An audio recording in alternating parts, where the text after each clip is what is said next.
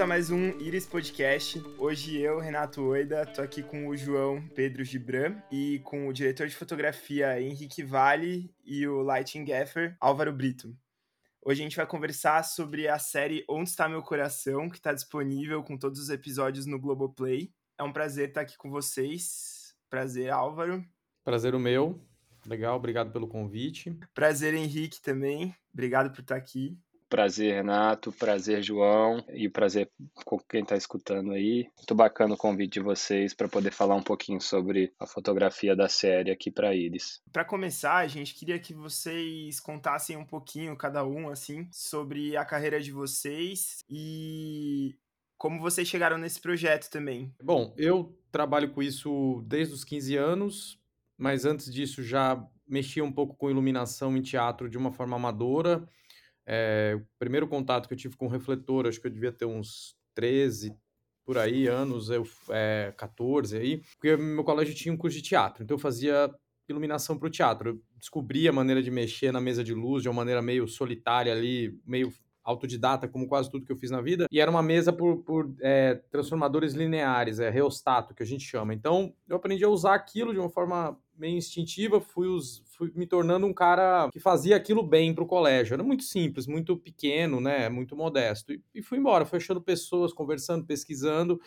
Dei uma sorte de ter um, um super livro legal, uma Xerox na minha biblioteca do, desse, dessa escola, enfim, que era um livro da Strand Light, que hoje em dia é uma empresa que já nem existe mais, foi comprada, incorporada e tal. Nesse caminho eu acabei caindo para o cinema fazendo uns cursos no, na própria prefeitura da minha cidade, que era Santo André, em São Paulo, e depois é, descobri pessoas que foram me levando para conhecer gente da USP, aí com, sei lá, uns 16 anos, 17, eu estava cobrindo o, o, cara que era maquinista eletricista do estúdio da USP nos curtas da galera. Ele me botou, ele foi tirar férias, eu tinha feito um filme com ele, meu primeiro da minha vida. Ele falou: não, você pode ficar aí, cara, você se vira aí com a galera. Então eu fui fazer filme de universitário mesmo sem ser universitário. Eu já era meio técnico e, enfim, aí foi nisso. Posteriormente, eu fui estudar no Senac, foi onde eu tive uma base um pouco mais teórica sobre iluminação com o Alziro. Foi uma grande sorte, o Alziro estava voltando da Europa naquele ano em que ele deu aquele curso. Ele deu talvez, acho que duas ou três turmas no Senac que era um curso profissional, e na verdade eu tive um, um curso de direção de fotografia, né? Então abriu muito a minha mente. Aí segui filmando e voltei um tempo depois da aula no Senac. Tenho o meu canal no YouTube, que é hoje em dia é o mais próximo que eu fico dessa história didática constantemente. Tem um outro treinamento e tal. E de cinco anos mais ou menos para cá, eu tenho feito basicamente intermeado com alguns comerciais só projetos de mais longo termo, assim, como é o caso do Onde está meu coração aí, que deu, sei lá, 14 semanas, talvez 15 no total, se contar. 17. Então, tem um pouco esse envolvimento aí hoje. E como que foi para você, Henrique? E como que você chegou até aqui? Então, eu comecei com audiovisual com uns 16, 17 anos. Eu, nessa época, morava, eu sou mineiro, né, de São João del Rei. Com 10 anos, eu já morava em Juiz de Fora, que é uma outra cidade de Minas e onde eu fiquei até meus 25 anos. E aí eu tinha dois primos que tinham uma produtora em Belo Horizonte. Era uma produtora que cobria muito evento na área cultural. É, aconteceu um evento anual lá em São João del Rei, que é o Inverno Cultural, é um evento das férias de inverno, assim, da Universidade Federal de lá. E aí a empresa, essa produtora do meu primo, estava responsável por fazer a cobertura do festival. Então, meu primeiro contato foi fazendo corte das câmeras que iam para os telões na transmissão simultânea. E aí prestei comunicação, já tendo feito trabalhos nessa linha com essa produtora dos meus primos. Fui fazer o curso de jornalismo, mas eu direcionei muito meu período acadêmico para o audiovisual. Em paralelo, fazendo os trabalhos com a produtora dos meus primos de Belo Horizonte, um dos eventos com eles era a Mostra de Cinema de Tiradentes. E aí, na Mostra de Cinema de Tiradentes, eu comecei a ter contato com umas oficinas que eram muito legais. E até legal ouvir o Álvaro falar, porque o Alziro também foi muito um pontapé inicial ali para mim. Fiz ali com o Alzir, eu acho que duas, nos anos que eu ficava meio trabalhando e aproveitando ali a amostra. Aí, logo que eu me formei, eu assumi um cargo também dentro da própria universidade. E eles tinham uma demanda lá de produção de conteúdo para EAD e de produção de algum conteúdo institucional. Era meio aquela função faz tudo, tipo filma, é meio videomaker, né? tipo, filma, Sim. edita, anima no After, e fiquei ali um tempo.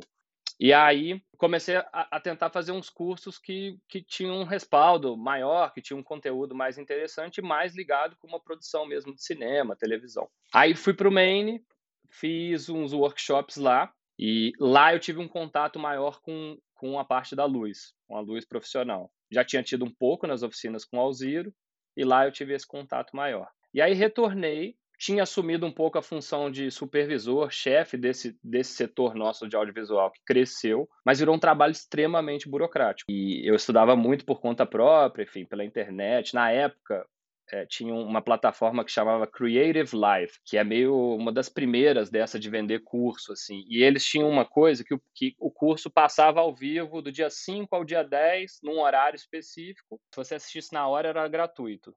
Se você quisesse comprar, depois que ele foi editado, montado, aí você comprava. Mas se você tivesse lá na hora, você fazia o curso de graça. Eu fiz vários Olha desses. Olha só. É. Só no Tab lá, no trabalho. É. Exatamente. E aí eu fiz vários cursos ali, enfim. Aí nessa apareceu no Tela Brasileira uma vaga que não tinha nem muita identificação de onde era, de uma oficina de direção de fotografia. E aí mandei, mandei assim no carro, indo viajar para a cidade dos meus avós, tal, mandei, tipo, já tava nesse, já fazia parte da minha rotina, né? Acordava e mandava coisas, acordava e mandava coisas. e um mês depois me ligaram, estava dirigindo, parei o carro para atender e era da Globo, dizendo que me selecionaram para uma oficina de direção de fotografia, enfim. Foi uma seleção super longa, cara, que foi tipo de agosto que me deram o resultado até outubro. No final ficamos Passamos três. E aí foi quando eu entrei para a Globo, que foi no final de 2012. Era uma espécie de trainee, né? Eles chamam de oficina, mas era, era um trainee. E a ideia deles era alocar a gente junto com algum diretor de fotografia que tivesse tocando ali os projetos. Então eu fiquei um tempo e me colocaram na série A Teia, que o fotógrafo era o Sérgio Tortori. Eu acho que 2012 é bem o ano em que o Valtinho Carvalho co começou os projetos com José Luiz Villamarim ali com uma pegada de trabalhar com uma frente só, dos cenários terem né, um acabamento diferenciado,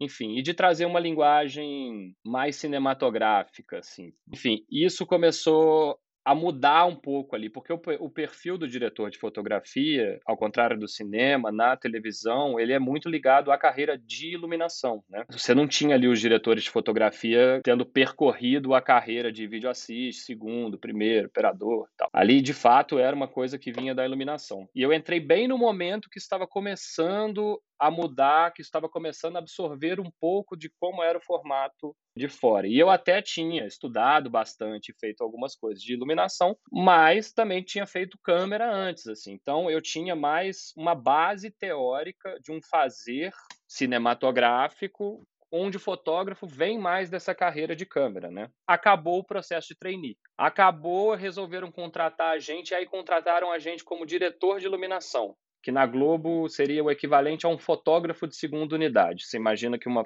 uma novela grava três frentes por dia, você tem um diretor de fotografia titular e outros dois diretores de iluminação. Hoje em dia esse nome mudou, ele já passou por iluminador e agora ele é um pouco mais adequado, ele é fotógrafo assistente. Na própria novela que eu estava como trainee, eu já fiquei como um dos fotógrafos de segunda unidade, né? É, eu ficava muito como segundo fotógrafo de fotógrafos que vinham mais de uma experiência de cinema. É, trabalhei com o Dudu Miranda, trabalhei com o Paulo Violeta, cheguei a fazer um trabalho curto com Azul Serra, que eu acho que foi um dos primeiros que ele fez para a TV em 2014, e trabalhei quase cinco anos sendo o segundo do Walter Carvalho. É, o primeiro projeto que a gente fez foi o Rebu em 2014. Eu estava dois anos lá na empresa. Então aquilo para mim, né, imagina, é um cara que há três anos antes eu via o crédito do cinema e falava, puta, cara foda, não sei o que. Três anos depois eu era tipo o cara que estava fazendo a segunda frente do projeto dele, né?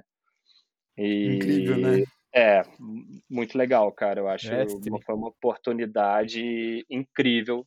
Eu tinha muita dificuldade, porque o que eu tinha visto, o que me atraía, sempre era um caminho meio do refletor se esconder, assim era um caminho muito de acreditar naquela luz que eu estava vendo, sendo ela mais contrastada ou não. Tinha uma coisa muito de, de, de acreditar naquilo, de me incomodar nesses projetos que tem uma, uma, dinâmica mais industrial mesmo, como as novelas, tal, de, da pessoa estar tá na rua com céu nublado ou chovendo e aí corta para dentro, como a única referência que se tem é o sol. Todas as janelas estão iluminadas, sol está entrando, tem sol por toda parte. E aí trabalhar com o Valtinho foi muito bom, né? Porque aí, enfim, quando eu realmente pensava dessa maneira que as coisas tinham que ter um conceito ou algo assim, é, foi bom para entender a maneira que ele fazia. Tem uma coisa do Valtinho que foi muito bacana que, que e que eu também imaginava que deveria ser assim, mas era inseguro de, de realmente bancar isso, né? Enfim, estava começando, mas que é de, de pensar mais na, numa iluminação por cena do que uma iluminação por plano. Me ajudou a ter mais confiança de seguir uma direção que fosse por esse caminho. Agora, já falando sobre a série mesmo, Onde Está Meu Coração, uh, eu queria perguntar para vocês como o projeto chegou a vocês e como foi a criação da gramática visual da série, como vocês criaram ela juntos, né? Tipo, com os planos, a iluminação, como foi essa criação? Sim. E a partir desse tema que é, que é vício, né? É o vício e os efeitos que ele causa, enfim, acho que é legal falar um pouco sobre como a narrativa chegou no que vocês fizeram em conjunto. É, que é um tema já também considerado um pouco clichê, mas como vocês é, conseguiram criar criar e como chegou esse projeto a vocês? Então, quando eu estava falando um pouco da carreira, enfim, eu parei, né, mais ou menos ali no Rebu, que foi 2014, meu primeiro trabalho com o Valtinho, e depois segui. Nesse trabalho, eu já fotografava umas frentes e uma das diretoras era a Luísa Lima, que é a diretora de Onde Está Meu Coração. Então, ali foi o início da minha parceria com ela. A gente se reencontrou em 2016 no Justiça, também dirigido pelo Zé Luiz Villamarim, com fotografia do Valtinho.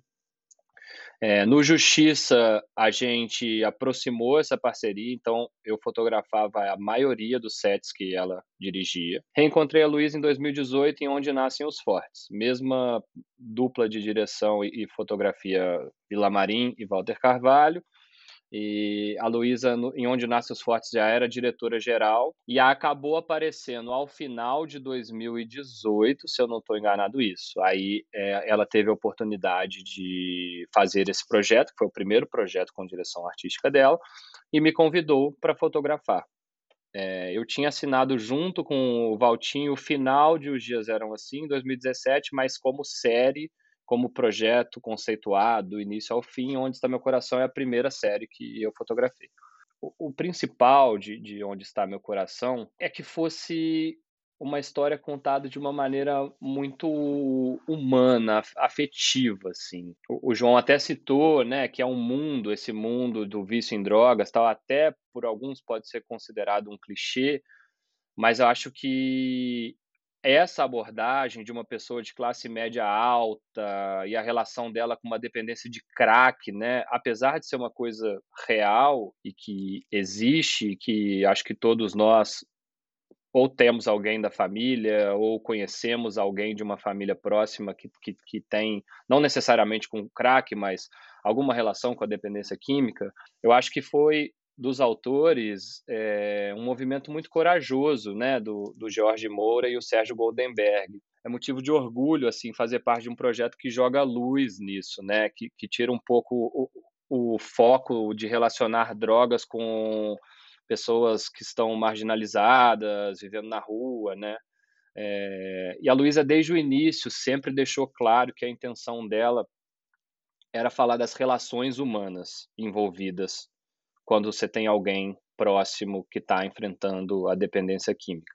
É impossível quando você está falando de um conceito, até que vai além da fotografia em si, mas o conceito de imagem, né, que traz a arte junto, tal, de um projeto, é, a gente separar aí luz, câmera, é, e, outros elementos possíveis de, de, conceber uma fotografia. Né? Eu acho que está tudo muito interligado e as decisões passam muito por isso. E principalmente passam para conseguir ter esse objetivo narrativo principal, que é de criar proximidade com o público e de tratar essas coisas com, com de uma maneira humana também, né? Acho que toda a fotografia também, ela, ela passou muito essa sensação de delicadeza. Acho que vem muito da estética, das lentes, da onde a câmera tá, dos enquadramentos, da profundidade de campo e da luz, assim. É, eu acho, eu acho exato. Eu acho que a gente tem um trabalho que, que foi bem sucedido nessa direção, porque eu acho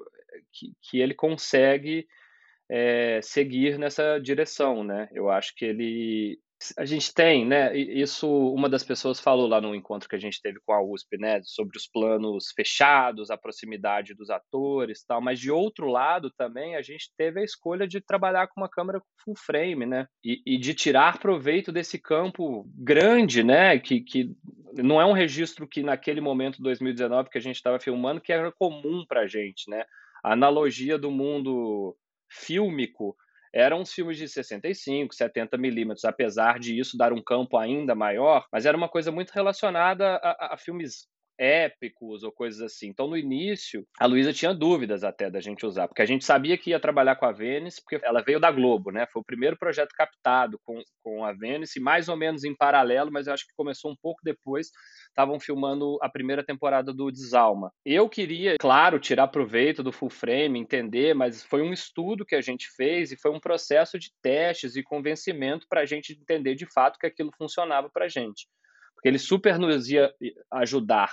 Existia um desejo muito grande que São Paulo fosse um personagem dentro da história. E existia um desejo grande também da gente conseguir fazer a Amanda protagonista ser engolida por esse personagem São Paulo, que na verdade está representando uma cidade grande, uma metrópole, uma busca incessante por resultado, enfim. Então a gente testou e conseguiu entender que aquilo não criaria um registro épico para gente. Eu acho que existe um, quase uma sanfona, sabe? Uma hora a gente está com um plano enorme, mas outra hora a gente está do lado dela tentando, de alguma maneira, criar é, algo sensorial, né? Trazer e dividir a angústia, a fissura. Até tem um plano de zoom que ela tá andando pela cidade numa ponte e aí tá primeiro fechado nela e aí a câmera uhum. andando junto com ela e vai saindo zoom.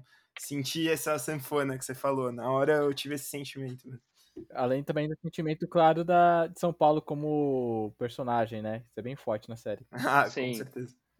E aí eu acho assim, o, o desenho da fotografia ele passou ele, ele, passou por isso. Assim, é claro que a gente tem um desejo formal é, que é muito importante para a gente como linguagem, como narrativa. A gente quer se desafiar a criar um plano que de fato vai ter uma maneira original de, de ser contado, enfim, que, que vai satisfazer a nossa busca estética e, e tudo mais. Mas isso só vale se ele estiver narrando, né? Sempre tinha esse caminho de ser uma luz possível. A gente não tinha o interesse em nenhum momento de que tivesse uma imagem mega contrastada com cores, com é, uma série de elementos que tivessem roubando a cena para a imagem por si só, sabe? Bom, para mim, como surgiu, né, o trabalho? Eu fui convidado, meio indicado também pelo, pela Gulani para o Henrique, a gente teve uns papos aqui em São Paulo e tal, começamos a falar sobre o projeto. Enfim, quando a gente fechou para fazer esse, o projeto, a gente fez várias conversas e foi indo nessas direções de entender essas questões narrativas antes as questões técnicas e tudo mais, até essa história de como a Vênice ia para mim, pessoalmente, entender, acho que para o Henrique também, mas assim, como é entender como ela interferiria no projeto como câmera, porque, enfim, ela estava surgindo na época como uma terceira. Hoje a gente está falando muito esse termo, né? Terceiro. Terceira, terceira via. via.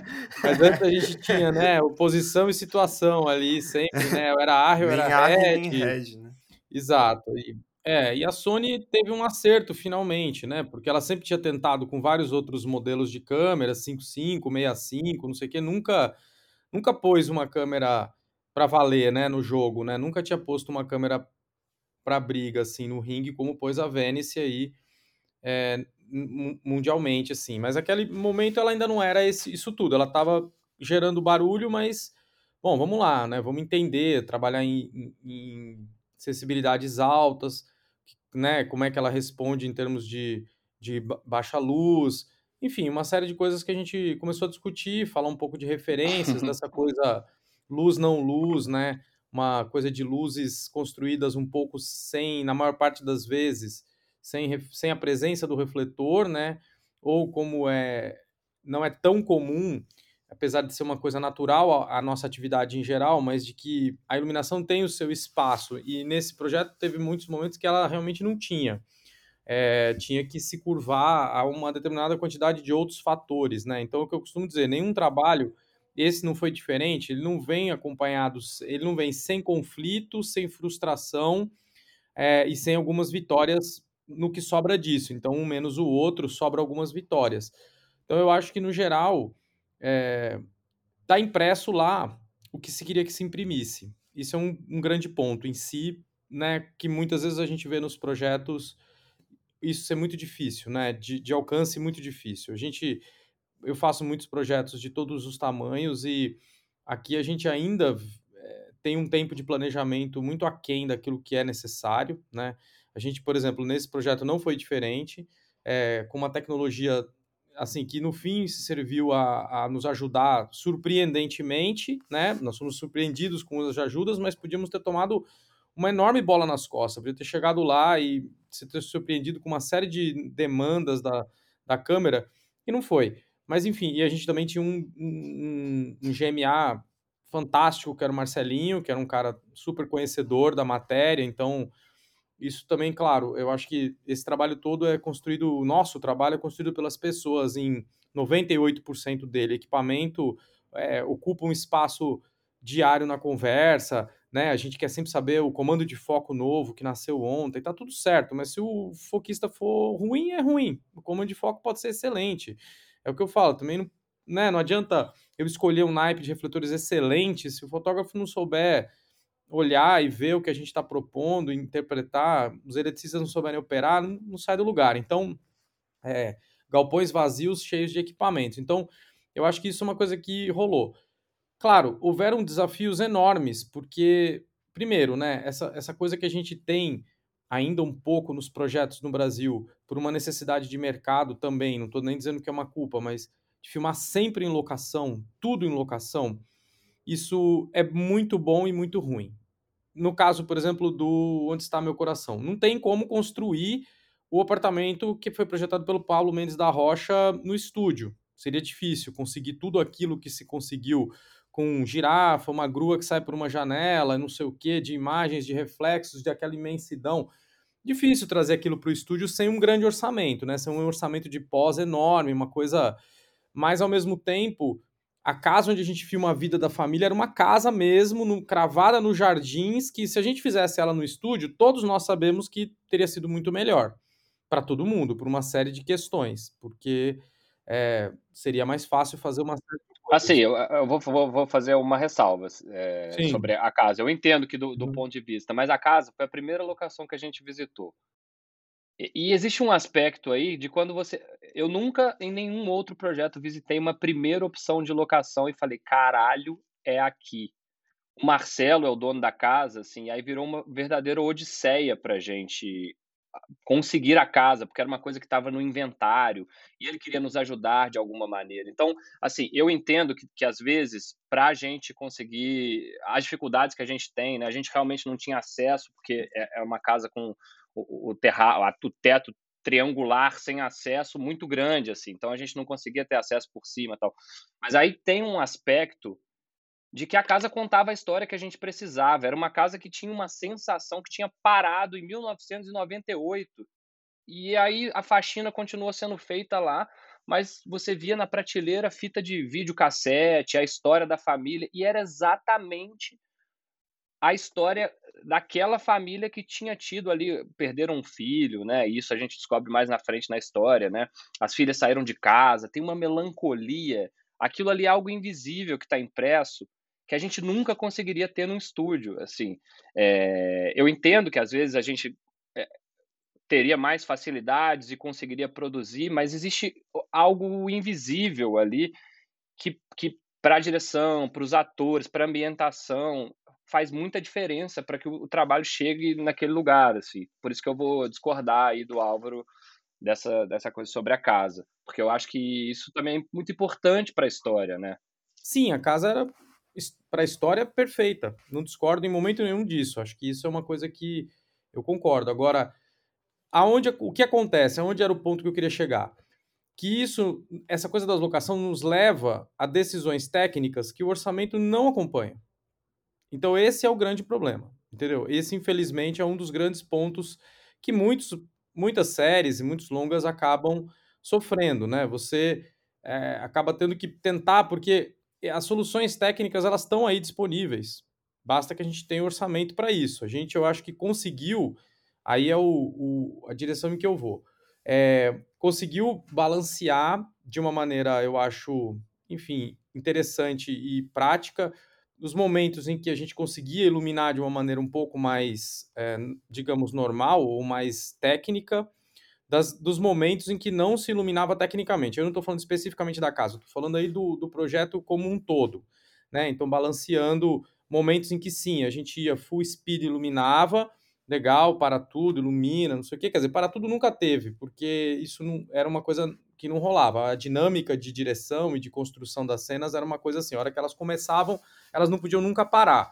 Era uma característica da, da, da do contar a história. Eu até acho que faz muito sentido, porque realmente eram interpretações que não dá para repetir. Né, muitas de dificílima é, é, repetição, assim, né? A Letícia, eu falo em especial dela sem falar nada mais de nenhum outro dos atores e atrizes, mas a Letícia, a carga dramática dela era imensa, né? O tempo, todo dia ela estava muito, muito over, over, over, assim. Então, é, sabe disso, ninguém é bobo, né? Faz filmes há mais de 20 anos, você sabe que um ator não faz aquilo duas vezes igual. A segunda vai ser pior, muitas vezes, né? Ou vai ser mais técnica, ou ela vai usar um recurso é, de, de, de coisa para simular aquilo, né? E que não é o que, que se queria ali, né? Então, realmente é isso.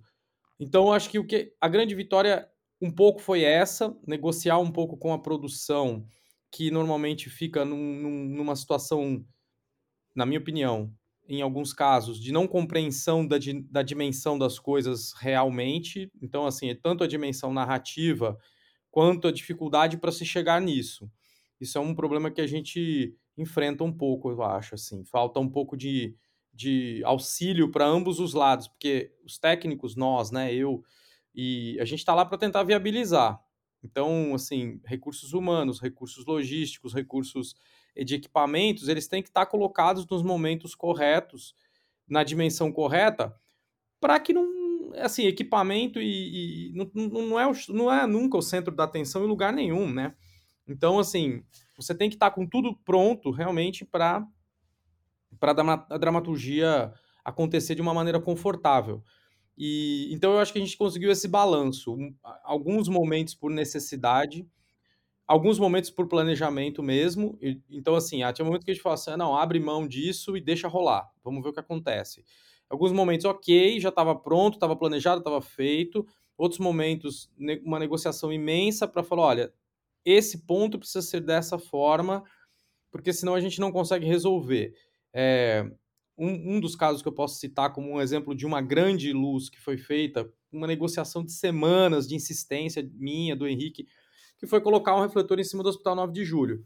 Que a gente colocou um H, um HMI grande em cima do Hospital do 9 de Julho para iluminar o viaduto, que é uma coisa é bem incomum hoje em São Paulo. Eu, eu vivi uma época que era muito comum. Eu até lembro de comentar isso com o Henrique. Assim, eu vivi no começo da minha carreira, era muito comum você pôr luz em uhum. cima de prédios, de casas, de um monte de coisa. Depois, a coisa de pagar isso, a produção negociar isso, começou a virar um problema. Então, muitos lugares, você falar de colocar alguma coisa em cima de algum lugar, vira uma questão política a ser discutida e negociada. Nesse caso, não foi diferente. Eu falei desde o começo, Henrique, vamos insistir de parte a parte. Eu insisto aqui, você insiste aí, e a gente vai. Porque eu acho que a gente consegue. Vamos, vamos, vamos né? Se o hospital abrir o caminho para a gente, disser ok, beleza. Aí eu acho que empurrando vai, porque as desculpas se desmancham, né? Então, esse foi um dos grandes dias que conseguimos fazer assim, digamos que uma luz mais técnica. Uma outra oportunidade. E é talvez... incrível essa, né? Essa do da ponte, quando eu vi, eu... Uhum. lógico, a gente tá com essa visão, né? Mas uhum. É, quando eu vi, eu falei, nossa, como que os caras da onde tá vindo essa luz é muito é. é muito longe, né? Porque ela anda pra caramba. Sim. É, e não tinha um outro ponto para pôr, entendeu? Porque assim, ou Até cogitou, né? O outro Sim. lado, né? Mas é. a, a, opção inicial era essa mesmo do Sim. 9 de julho. E aí, no Sim. final das contas, acabou. ia ser o outro lado, um prédio acabou não rolando, e aí foi pro ponto que a gente queria. Ainda bem, é, porque... eu, No primeiro dia que a gente olhou, eu olhei o hospital e acreditei que seria. Eu acreditei, não, eu suspeitei que seria muito difícil o hospital topar. Mas a primeira resposta da produção foi um talvez. Eu falei, bom, talvez já é muita coisa, já é ótimo. Porque se não veio um não de cara da produção falar, não, não, no hospital falou que nem pensar. Claro que aí é o que eu falo, a sorte normalmente é preparação e oportunidade, né? Não é nada mais do que isso. Então, tudo estava conspirando e a gente deu a sorte de o hospital estar tá fazendo uma reforma, ter um guindaste instalado para subir o refletor pelo lado de fora. Então, assim, eles estavam com a obra deles embargada porque tinha caído o material desse guindaste, eles amarraram errado umas chapas, as chapas caíram, assim, de uns 20 Meu metros Deus. de altura. E, e, aí a prefeitura tinha embargado a obra para segundas avaliações, mas o, o guincho estava lá instalado, então todo o problema que era subir com as coisas por dentro de um hospital, esterilização, isso aí fez assim, não, tchau, puxar, puxar o cabo por fora nesse guincho também aconteceu de uma maneira bem simples, porque assim, é aquela história, qual é a outra alternativa a não ter prédio? Cara, não tinha nem como, porque assim, o, a desnível de altura do viaduto para qualquer outro patamar onde se pudesse colocar uma lança, um guindaste de 150 metros, por exemplo, 150 metros ia, não ia chegar, entendeu? Assim, a gente não tinha onde parar, se ia parar no meio da 9 de julho, não, não tinha como. Então, é, realmente foi uma das coisas que funcionou. É, funcionou ok, deu certo. E a outra que a gente conseguiu também, de certa forma, foi na última diária que a gente fez, que na verdade é uma diária do acidente, que está no meio do projeto, não, não é uma diária no final nem nada, mas também foi um dia de mais circo digamos assim, que a gente botou vários LEDs espalhados na estrada ali, é, enfim, aí tinha máquina articulada para fazer contraluz, mexe, afina, volta, chove. O, o, restante dos dias, muitos deles, eu acho que a gente teve um approach muito, é, diria, muito mais de guerrilha do que de guerra formal, né? Assim, não era não era o exército americano desembarcando com todo o seu aparato, era a gente pegava algumas armas e roubava algumas situações. É, aí que eu falei das asteras, que eu acho que foi uma das coisas que a gente deu uma sorte brutal por, por, por elas estarem chegando e estarem disponíveis e, e, e, depois, né, hoje em dia são, é, enfim, são o que são. É, a gente pegou a primeira versão do primeiro software do, do, Astera, do Astera App com a primeira versão da AX1, que era o primeiro tubo da Astera, né?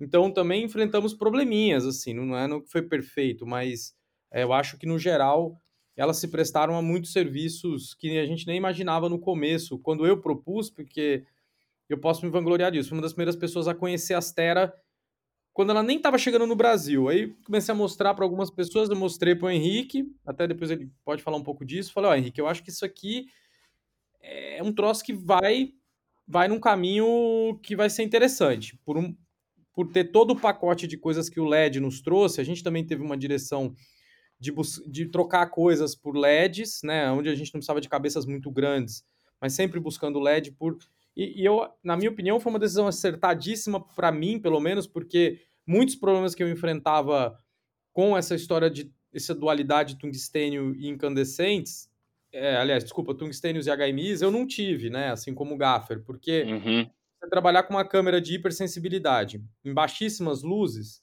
a gente teria problema em ambos, tanto para HMIs como para tungstênios, porque seria dimerizações extremas ou uso é, maciço de NDs, e aí você tem desvios de filtragem que os sensores enxergam hoje em dia, então não adianta, entende? Então que o LED te ajuda muito, você trabalha com 2% de luz, muita gente fala assim, ah, mas mas está lá, você percebe, essa luz tá, ela é presente, entendeu? Ela é uma, a cor manobrável, independente de, das pessoas discutirem, ah, a é melhor ou o Kino é melhor. Não, não, não tem isso. O melhor é eu poder escolher.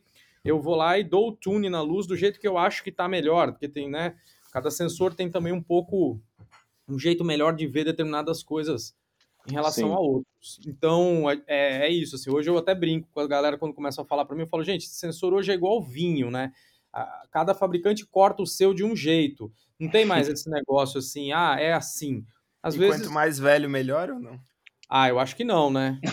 É pior porque os fabricantes gostam de mais velho. Tem que ser é. novo porque é. é os novos que a galera quer mais novo, né? É isso. programada. É isso.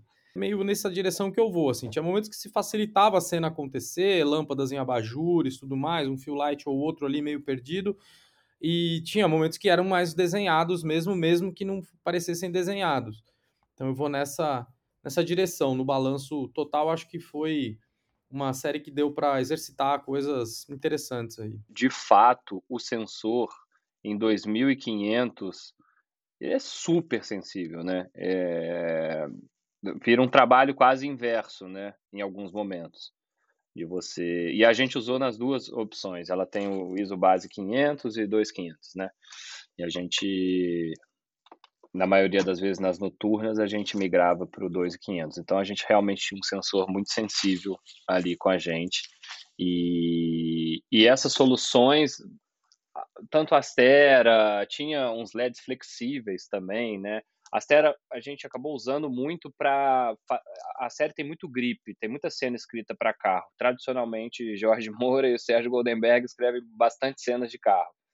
É, então a gente já sabia que tinha muito grip na história e a Astera deu um resultado muito bom, né? O fato dela ser leve, a gente conseguia aprender ali sem ficar perdendo muito tempo nas diárias que tinham esses grips, né? E, e, e prender de um jeito que ela ficava firme, usar com alguma difusão, né, onde não estava enquadrando, então espalhava um pouco mais essa coisa do LED, às vezes que pega direto e é um pouco complicado, enfim. Tem de fato aí na nossa lista de luz soluções legais, assim, eu destaco as girafas, né? Porque isso da, da locação, o desejo é sempre iluminar por fora os ambientes, né?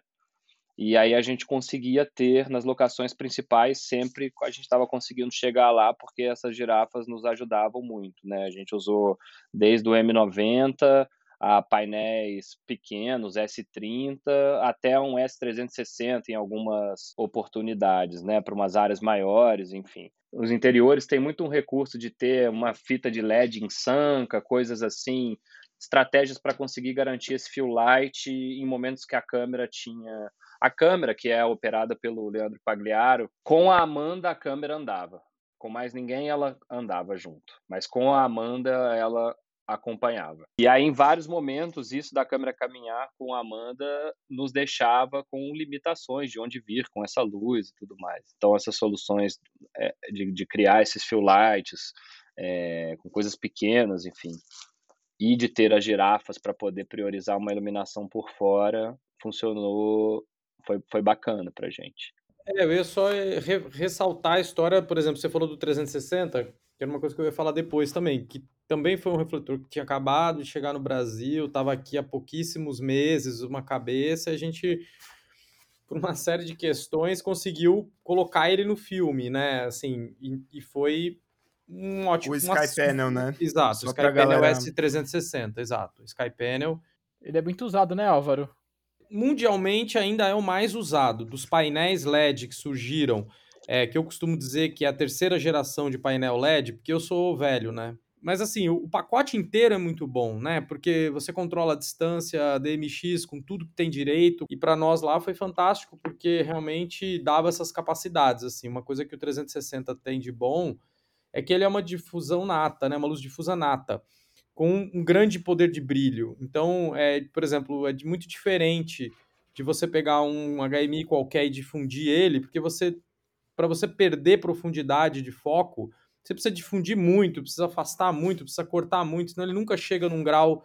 Ele sempre está demais. Em algum lugar ele está sempre estourando um pouquinho, queimando uma ponta de um galho de uma árvore, alguma coisa está sempre estranha, né? Enquanto que os LEDs, como caem muito rápido, isso é muito bom. Então, quando a gente filmou, por exemplo, uma parte que a gente fez num hotel é, no interior, que é a parte da clínica, quando ela está internada, tem umas noturnas, tem umas coisas que a gente usou isso em cima, em cima de um telhado, numa girafa. Então, para onde você apontava ele, você tinha uma coisa mais suave, você tinha uma chegada desse 360 é, mais sutil, que, que era assim muito mais fácil de trabalhar com, com a Venice, porque imagino, se a gente estivesse trabalhando com qualquer refletor ali acima de 2.500 watts, no caso de um HMI, um 2,5, qualquer coisa acima de um 2,5 já seria um problema para a gente, assim, de boa, eu acho que a gente ia ter é, que ter brigado muito mais com distâncias, com alturas, com difusões. E por você ter falado do S360, acho que a gente queria falar um pouco sobre as cores. Como foi trabalhar essas cores? Aliás, tem muito contraste de azul e vermelho. É, eu acho, eu acho que tem, conceitualmente, tem uma presença do vermelho. Ela participa de momentos chave, assim. Esse, esse vermelho é o que eu acho que acompanha, assim. Tem um pontinho de vermelho que eu acho que se relaciona com a Amanda, né? Você tem a cortina vermelha do quarto, você tem bem no início umas cenas do, do cachimbo, né? E aí Na você tem festa, essa... Né? É, essa presença. Na festa a gente tem isso. Tem uma cena que foi até uma ideia do Álvaro essa, que ela tá num banheiro de um, um boteco, e aí ela tá agoniada ali, tipo, tentando se segurar para não usar droga, mas não consegue, ela tá com a mão no rosto bem fechado, até porque o banheiro era muito apertado, se a gente não tivesse com a venda, a gente nem fazia esse plano. E aí, a solução ali era trocar a lâmpada, né? Eu acho que o Álvaro, se eu não me engano, ele botou uma lâmpada vermelha, né? Não sei se foi uma correção é. na lâmpada, mas eu acho que era não. uma lâmpada vermelha.